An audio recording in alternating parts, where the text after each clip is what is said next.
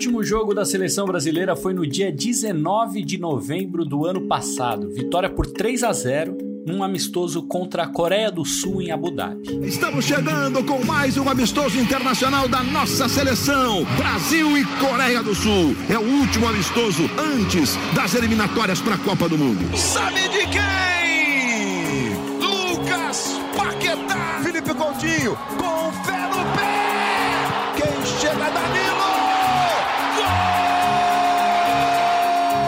Volta a vencer depois de cinco jogos. Agora toda a expectativa para o ano que vem, para março. E depois desse jogo aí começaria a caminhada rumo à Copa do Mundo do Catar. A primeira partida das eliminatórias teria sido em março, mas aí veio a pandemia e agora o cenário é de incertezas. A ideia da FIFA é dar início aos jogos das eliminatórias em setembro, e a comissão técnica da seleção brasileira se prepara para isso. Mas será que é mesmo possível pensar em jogos de futebol com atletas de várias partes do mundo na América do Sul, que atualmente é o epicentro da pandemia? Para todo mundo, o futuro é uma incógnita, mas para a seleção brasileira, talvez seja um pouco pior. Quarta-feira, dia 1 de julho, eu sou Guilherme Pereira e este é o Jogo em Casa.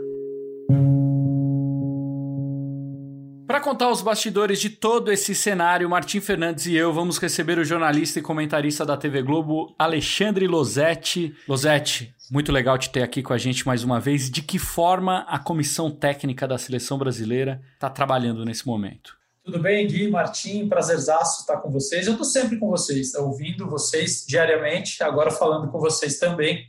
É, a seleção brasileira vem trabalhando com duas reuniões semanais era uma reunião até o futebol europeu começar a voltar. Todas as quartas-feiras eles se encontravam dessa mesma forma que a gente, cada um na sua casa, conversavam, debatiam muitos cenários é, apenas prováveis né, e possíveis de acontecer. Desde que o futebol europeu passou a ter jogos, essas reuniões passaram a ser duas por semana, às terças e sextas, começa às 10 da manhã, e olha, elas se estendem às vezes até por quatro horas, e aí debate-se como é que está o jogador voltou. Óbvio que eles têm um grupo mais seleto e mais fechado ali de jogadores que eles observam, que já foram convocados ou são convocados com alguma frequência. Como é que voltou, como é que não voltou, o Arthur está mudando de time, o Coutinho fez uma cirurgia, quando é que volta. É, e dois deles, o Matheus Bach e o Tomás Araújo, que são analistas, vão à CBF um por vez, nunca juntos, de vez em quando para utilizar a tecnologia que eles têm lá para baixar um material, pegar relatórios, aproveitar também a tecnologia, a conexão que eles têm lá melhor do que em casa. É, então a seleção começou a fazer um trabalho é, mais forte desde que o futebol europeu voltou a, a, a ter jogos, voltou a funcionar. E é normal, né, Martim, que o futebol europeu seja a pauta óbvio, né, da seleção brasileira nesse momento, porque o futebol europeu foi o único que voltou. É, o futebol europeu e agora o futebol carioca, né, essa entidade própria, descolada do Brasil, da realidade do Brasil, que é o futebol do Rio de Janeiro. É curioso porque a volta das eliminatórias, a volta da seleção brasileira, depende de o futebol voltar a ser jogado no Brasil, coisa que ainda não está acontecendo e não tem muita previsão de acontecer, assim, previsão dura mesmo, real de acontecer e ao mesmo tempo a seleção brasileira começa já a pensar, a se preparar, mas olhando para fora. Então tem essa essa maluquice assim de o futebol precisar voltar aqui no Brasil ainda não, não, não, tava, não ter voltado e ao mesmo tempo a seleção já começar a olhar para fora e se preparar só com base no que está acontecendo lá fora. Ainda tem tem muita coisa para ser definida para esses dois mundos se juntarem, né? O mundo do futebol europeu e o mundo do futebol brasileiro. Claro que essa é uma situação que atinge todos os técnicos de seleções, né? Basicamente, o treinador ele precisa estar pronto para trabalhar a qualquer momento. Quando vai ser esse momento? É difícil saber, né, Losetti? É difícil, Gui, e as seleções não entram em campo desde a última data FIFA, que foi em novembro do ano passado, né? Então são sete meses já sem a seleção brasileira principal entrar em campo.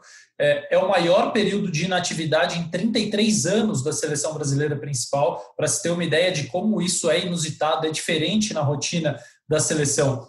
Eles estão trabalhando com a realidade oficial, né? O que foi passado a eles em setembro vai haver jogo de eliminatória. Mas eles sabem, no fundo, que é possível que não hajam esses jogos, né? que não haja esses jogos, que o Brasil tenha que esperar até outubro, até novembro, sei lá, até 2021, num cenário negativo, pior dos cenários, para voltar a jogar. Então, é, o desafio é esse. Se chamarem a gente para jogar amanhã, a gente vai tentar fazer o melhor possível. Se chamarem para jogar em setembro, que é o, o que eles esperam e eles torcem para que aconteça, e para isso, claro, a situação da, da doença, da pandemia, especialmente no Brasil, precisa melhorar. Vale lembrar que, por enquanto, o único país sul-americano liberado para viajar à Europa é o Uruguai. Né? Você só pode sair do Uruguai para ir a países europeus. E quase todos os convocados, não só do Brasil, mas de todas as seleções, da Argentina, do Uruguai, do Equador, tem muitos jogadores jogando na Europa. Vamos começar a entrar nesse assunto, nesse debate. Na semana passada rolou a reunião de conselho da FIFA e o presidente Infantino disse que pretende voltar com as eliminatórias em setembro. Vamos escutar então o que ele disse nessa reunião do conselho. We decided to proceed with the September 2020 window as planned for CONMEBOL and UEFA, obviously subject to continued monitoring of the situation. A seleção brasileira tem jogo agendado para o dia 3 de setembro contra a Bolívia, que seria o primeiro adversário do Brasil nas eliminatórias da Copa no fim de março, que passou para setembro. Seria esse o início das eliminatórias para a Copa. Martim, a FIFA realmente trabalha com essa data? O que a gente sabe sobre, sobre esse assunto? Olha, pelo que eu tenho conversado com dirigentes da CBF, da Comebol e da FIFA, é mais uma ideia da Comebol do que da FIFA. É, começar as eliminatórias em setembro significa não ter que mexer em nada na estrutura das janelas de data FIFA até lá a Copa do Mundo do Catar, até, até a repescagem, até o sorteio, etc. Dá para fazer dois jogos por convocação sem mexer muito no calendário.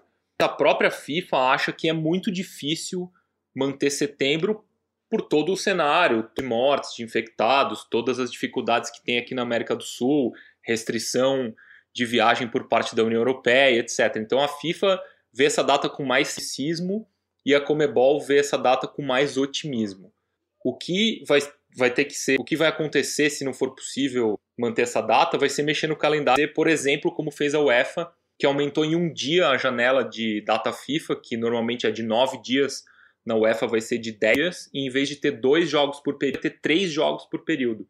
A UEFA fez isso a Comebol não quis no primeiro momento, recusou essa, essa proposta que a FIFA fez, ter o esquema atual. Então, mas em algum momento agora de julho a gente vai saber se, é, se esse otimismo todo da Comebol vai se sustentar ou se vai ser o ceticismo da FIFA que vai prevalecer. O Losetti já falou um pouquinho sobre isso, mas é bom a gente deixar bem claro o cenário da América do Sul e do futebol sul-americano em relação à pandemia nesse momento. Esse é o maior problema. A questão não é, é data, calendário. A, a primeira questão a ser resolvida é controlar a pandemia na América do Sul, principalmente no Brasil. Cerca de 15% dos casos de coronavírus no mundo estão na América do Sul, que é o atual epicentro da pandemia. Mas vale dizer que os números estão crescendo e muito nos Estados Unidos novamente. Aqui, os países mais atingidos são Brasil, disparado primeiro, Peru e Chile. A desigualdade social dos países sul-americanos prejudica ainda mais essa situação. Tem país que é um bom exemplo, como o Losetti mesmo disse, o Uruguai. Pessoas que estão no Uruguai são as únicas da América do Sul autorizadas a entrar na União Europeia. E aí, amigo, amigos, cabem alguns questionamentos sobre como realizar jogos de eliminatórias aqui, né? Vamos falar um pouquinho sobre isso.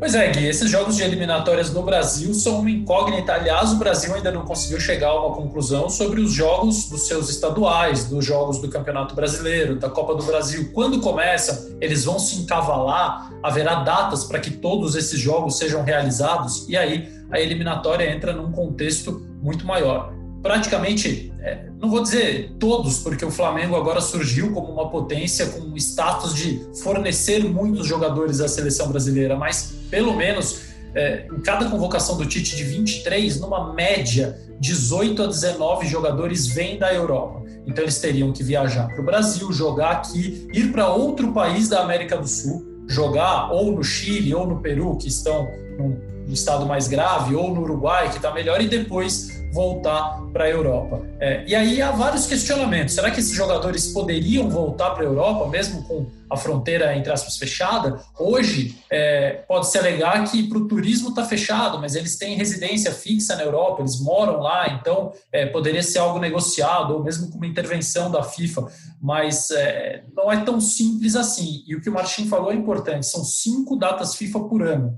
Né? Então, se não tiver jogo em setembro, a FIFA vai ser obrigada a mudar o formato ou das suas datas, inserindo mais datas e mais, mais dias dentro desse período e mais jogos, ou então até o formato da eliminatório, que causaria prejuízo para muita gente. Martim, você acha que vai ter pressão dos clubes europeus para não liberar é, jogadores sul-americanos? Então, Gui, a gente vai ter que ver o que vai acontecer com o calendário, porque normalmente o calendário é feito de cima para baixo, né? Primeiro a FIFA, depois a Comebol, depois a CBF, e as datas FIFA, essas janelas, os clubes são obrigados a ceder seus jogadores é, para não sofrer punições e tudo mais. Agora, tem que ver o que vai acontecer com o calendário na Europa e o que vai acontecer com o calendário no Brasil, porque os, os clubes lá também estão correndo contra o tempo, as ligas estão correndo contra o tempo. A gente não sabe ainda quando vão começar os campeonatos nacionais na Europa, quando vai recomeçar a Liga dos Campeões. Então tudo isso vai pesar nessa, nessa decisão de os clubes liberarem ou não. O que pode acontecer, e a gente já viu isso acontecer em situações como a Olimpíada, por exemplo, é os clubes fazerem pressão nos jogadores para eles não irem. E não, não uma proibição formal, mas sugerir aos jogadores pressionar ali para eles não, não atenderem as convocações. Isso vai ser muito, muito delicado. E aqui no Brasil também, a gente já, já discutiu várias vezes, inclusive no podcast do Losetti, no Sexta Estrela, a eterna briga de liberação de clubes brasileiros quando tem jogadores convocados, porque o calendário aqui não para. Normalmente já não parava o, o calendário dos clubes brasileiros, e agora é que não vai parar mesmo. Quatro meses aí suprimidos do calendário por causa da pandemia. Imagina quando voltar os jogos de clubes a gente ter a situação de não, peraí, vamos parar o Campeonato Brasileiro porque tem jogo da seleção brasileira. Isso não vai acontecer e vai ter mais guerra aí pela frente. Bom, a gente conversou com dois jornalistas estrangeiros que acompanham o futebol dos seus países para saber como essa data, setembro, está sendo vista por eles, a data que teoricamente a FIFA vai utilizar para começar as eliminatórias sul-americanas para a Copa. Vamos começar com o colombiano Pablo Rios Gonzalez, da Win Sports TV colombiana, que transmite os jogos da seleção da Colômbia. A Colômbia tem mais de 3 mil mortes causadas pelo coronavírus. Yo creo que hoy pensar en septiembre como un posible inicio de las eliminatorias es muy pronto por la situación que está viviendo el continente Eu creio que pensar em setembro como um possível início das eliminatórias é muito cedo pela situação que está vivendo o continente enfrentando a Covid-19. A maioria das ligas ainda nem sequer tem uma data para as partidas que foram canceladas. Na Colômbia não se sabe nem mesmo quando vamos retomar, como eles farão os testes. Então é muito cedo para pensar em uma retomada das eliminatórias em setembro, quando as ligas nem sequer estão prontas, os jogadores não estão ativos, eles não estão jogando em seus países deste lado do mundo. Na Europa, por exemplo, não se sabe se os jogadores poderão vir, porque além disso as fronteiras ainda estarão fechadas. Acho que é muito cedo neste momento porque também, pelo menos aqui na Colômbia, a curva de contágio continua a subir. Barranquilha, que é a sede da seleção da Colômbia, onde eles mandam seus jogos, é uma das cidades mais atingidas de fato. O governador do estado disse que agora é quase impossível pensar na possibilidade de jogar futebol nessa cidade, porque mesmo aqui na Colômbia, se está sendo considerado, a prioridade é retomar o futebol quando tiverem locais, cidades que só possuem menos contágio, ou seja, reunir as equipes em uma única cidade ou pelo menos em uma única região para que elas possam jogar, entre aspas, com mais tranquilidade. Mas é muito complicado pensar em uma retomada das eliminatórias, ter o início das eliminatórias da Comembol aqui nessa parte do mundo com as seleções sul-americanas, quando nem mesmo a maioria das ligas tem uma data de reinício. Acho que é muito cedo. Temos que esperar mais alguns dias para que essa data seja confirmada para ver como será a retomada do futebol em cada um dos países. Para que se confirme esta fecha, a ver cómo avanzan cada uno de los países en la reanudación del fútbol. vamos falar sobre a Argentina, que assumiu medidas duras para controlar a pandemia, inclusive cancelando o Campeonato Nacional de Futebol. O futebol da Argentina volta em setembro. As fronteiras do país também estão fechadas até lá. Cerca de 1.300 pessoas morreram na Argentina por causa da Covid-19. A gente conversou com o Alejandro Casar, jornalista do jornal La Nación. Bueno, eh, las eliminatorias para el seleccionado argentino parecem. As eliminatórias para a seleção argentina parecem distantes no horizonte. Primeiro porque, a nível local, levando em conta o avanço do coronavírus e a decisão da AFA, os clubes sequer podem treinar aqui. Segundo, porque as fronteiras do país estão fechadas e somente aqueles voos de repatriação que podem entrar. Seria difícil pensar em um contexto em que os jogadores que atuam na Europa possam chegar aqui. Um outro exemplo, pegamos um jogador que atua em Córdoba, ele ter que vir para Buenos Aires treinar com a seleção aqui fica complicado, afinal a gente está em quarentena. É muito complicado enquanto estamos em quarentena. Na região metropolitana de Buenos Aires, a quarentena deve durar pelo menos até o dia 17 de julho, mas ainda a gente não chegou nem no pico do contágio. As imposições eu acho que devem seguir pelo menos até o meio desse mês. E eu não espero um panorama concreto em relação à seleção argentina, porque o que acontece aqui na Argentina acontece em outros países da América do Sul. Vai ser muito difícil para a Comembol manter a data de setembro para começar as eliminatórias. Eu acho que eles vão adiar essa data. A não ser que haja uma melhoria coletiva no Brasil e na Argentina, mas acho difícil que possam haver partidas das eliminatórias em setembro. A AFA, para vocês terem uma noção, sequer tem um modelo a seguir para saber quando voltam os treinos. Alguns clubes hoje, aqui na Argentina, dia 30 de julho, liberaram muitos de seus jogadores dos seus elencos porque não sabem quando vão voltar a jogar. Liberaram a muitíssimos jogadores de seu plantel porque não sabem sequer quando vão voltar a jogar.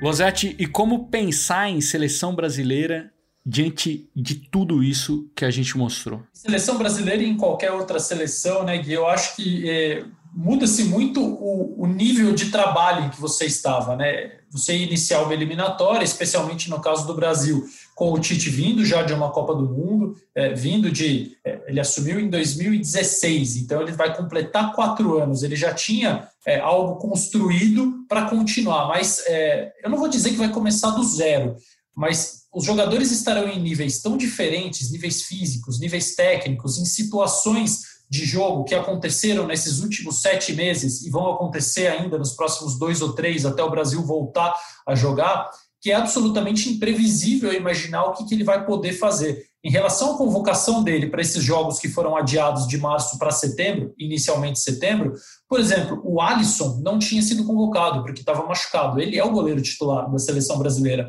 O Arthur é um dos caras que mais jogou na seleção depois da Copa do Mundo, 20 jogos, mas mudou de time, saiu do Barcelona, está indo para a Juventus. O Felipe Coutinho operou. O Bayern de Munique decolou e foi campeão alemão sem o Coutinho fazer parte desses jogos. E o Gabriel Jesus, que estava suspenso para o primeiro jogo e tinha sido convocado para jogar só o segundo. Será que agora, num cenário de pandemia, o Brasil vai fazer isso? Vai tirar um jogador para que ele jogue um jogo só da data FIFA e não os dois? Então, eu acho muito difícil agora o Tite mesmo imaginar o que ele vai fazer. Acho que só a uma semana da convocação ele vai conseguir ter uma noção melhor. E assim, futebol de resultado, gente. Vamos ganhar jogo, vamos garantir pontos que vão ser importantes para levar para a Copa do Mundo e lá na frente a gente vai voltar a pensar em alguma evolução. Olha só, gente, dos 23 jogadores chamados pelo Tite na última convocação, 14 voltaram a jogar, 7 não, entre eles os que atuam na França, inclusive o Neymar, mas ele e os companheiros de PSG ainda têm, por exemplo, a Liga dos Campeões, e dois são do Flamengo que já jogaram uma partida do Campeonato Carioca. Claro, como o Losetti disse, a, a próxima lista vai ser dif bem diferente, mas eu quero saber de vocês o seguinte: a tendência é que, pelo menos no curto, no médio prazo, a seleção brasileira, brasileira fique ainda mais europeia diante de tudo que está acontecendo aqui no Brasil, começando por você, Martim. É, não tem como ser diferente, Gui. A gente viu nessa semana, por exemplo, que o Grêmio vai parar de treinar em Porto Alegre, onde estava autorizado a treinar, porque o governo do Rio Grande do Sul declarou que não considera a volta do futebol importante, então o Grêmio vai pegar o time e levar para Santa Catarina treinar. Então, se ninguém sabe quando vai começar o Campeonato Gaúcho, imagina, por exemplo, quando o Everton Cebolinha vai jogar, que era uma presença constante ali na seleção. É, o mesmo acontece com outros jogadores aqui do Brasil, tirando os do Flamengo que estão jogando. Então a tendência é que fique totalmente europeia, eu acho.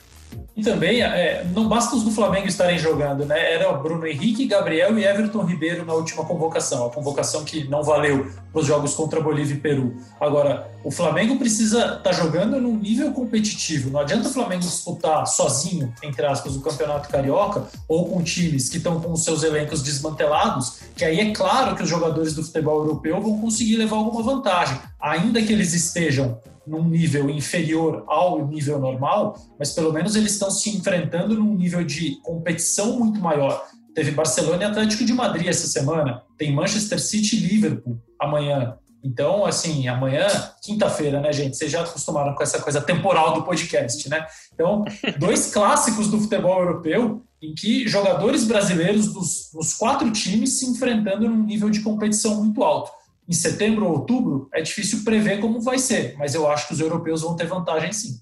Para vocês terem uma ideia do quanto o calendário de seleções realmente vai ficar apertado, no ano que vem ainda tem Copa América a partir do dia 11 de junho, três dias antes, tem rodada marcada das eliminatórias sul-americanas. Essa Copa América que vai ser encarada de uma maneira muito diferente agora, porque ela passa a ser a competição mais importante para o Tite avaliar quem ele vai levar até 2022. Então, mudou o calendário e muda também a forma como a seleção vê essa sequência de torneios. E se estamos num podcast falando sobre seleção brasileira, Luzete, vamos vender o seu peixe também, né? Porque tem podcast específico no Globoesporte.com sobre seleção brasileira e ele é comandado por Alexandre Losetti. Tem, a seleção brasileira masculina tem o seu podcast, a feminina também, as donas do campinho lá do Pedro com a Cíntia, enfim, e as meninas sempre participando. Tem o podcast da Ana Thaís e da Amanda. Sexta Estrela essa semana fala de Arthur na Juventus com PVC e Carlos Eduardo Mansur já está no ar. Valeu, Martinho. Você não tem roupa para entrar nesse podcast aí, você fica aqui no jogo em casa, tá?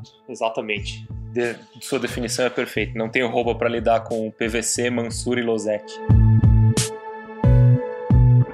O Jogo em Casa tem a produção e reportagem da Bruna Campos, do Henrique Totti e do Matheus Capanema. A edição é do Leonardo Bianchi e do Guilherme da Olho. A coordenação é do Rafael Barros e a gerência do André Amaral. Lembrando que você encontra o Jogo em Casa na Apple Podcasts, no Google, no Pocket Casts, no Spotify e, claro, lá no nosso globesport.com/podcasts. Eu sou Guilherme Pereira e hoje estive na companhia dos meus amigos e jornalistas Martim Fernandes e Alexandre Losetti. Um abraço para você e até amanhã.